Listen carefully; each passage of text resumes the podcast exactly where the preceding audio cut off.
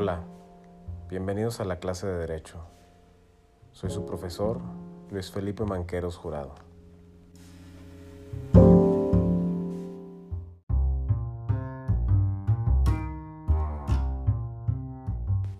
En el episodio de hoy haremos una introducción al estudio del derecho. El derecho es un fenómeno muy complejo que puede contemplarse desde muy diversas perspectivas. Tres de esos enfoques han tenido y siguen teniendo una especial relevancia teórica. El primero se le puede llamar estructural y tiende a identificarse con la normativa jurídica, pues parte de la idea que el derecho se compone esencialmente de normas. Usando una metáfora arquitectónica, podría decirse que se trata de mostrar, de describir, las partes de las que se compone el edificio jurídico y cómo se ensamblan entre sí.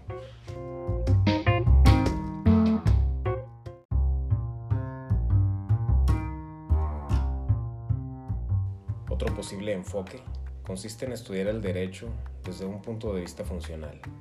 ¿Para qué sirve cada una de las partes del edificio y qué función cumple todo él en el contexto en el que está inserto, el conjunto de la sociedad?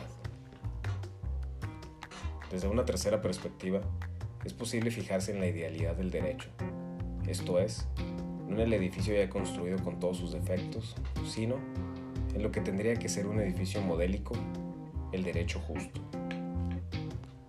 La perspectiva que nos interesa no es la de quien contempla un edificio mejor, una ciudad de fuera, y se limita a describir sus calles, sus parques, sus construcciones, sino la del que se siente comprometido con la tarea de mejorar el diseño y el desarrollo de una ciudad a partir de un modelo ideal, que sin embargo sabes que tiene que ir adaptando continuamente a la realidad, o sea, esforzándose por construirla mejor si es posible a partir de las circunstancias dadas.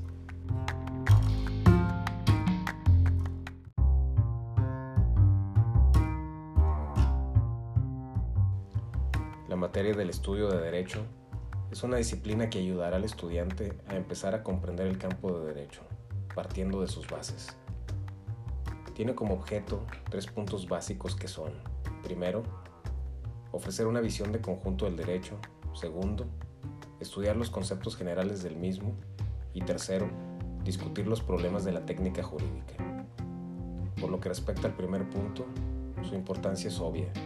Es indispensable ofrecer a los alumnos que se inician en las materias jurídicas una visión del conjunto de derecho, por lo que es necesario tener una noción del derecho, de sus fuentes, de la clasificación de las normas jurídicas, las ramas del derecho positivo las materias que las estudian y los problemas de cada una de ellas y así sucesivamente.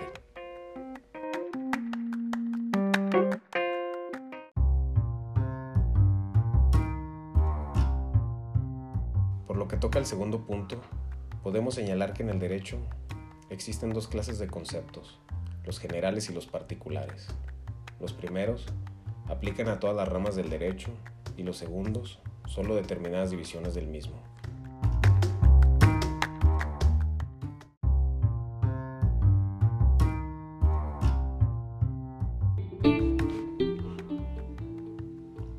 Por lo que respecta al punto tercero, su importancia se justifica por razones semejantes a las anteriores. La ciencia del derecho consta de dos partes, la sistemática y la técnica jurídica. La primera tiene como objeto la exposición ordenada y coherente de un derecho positivo determinado.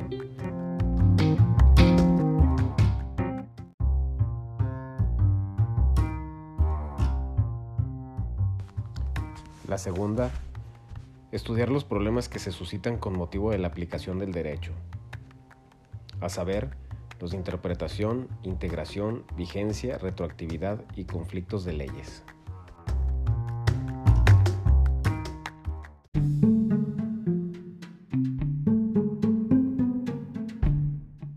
En el próximo episodio, revisaremos la definición del derecho, comprenderemos lo que es una norma y estudiaremos la diferencia entre moral y el derecho. Hasta luego.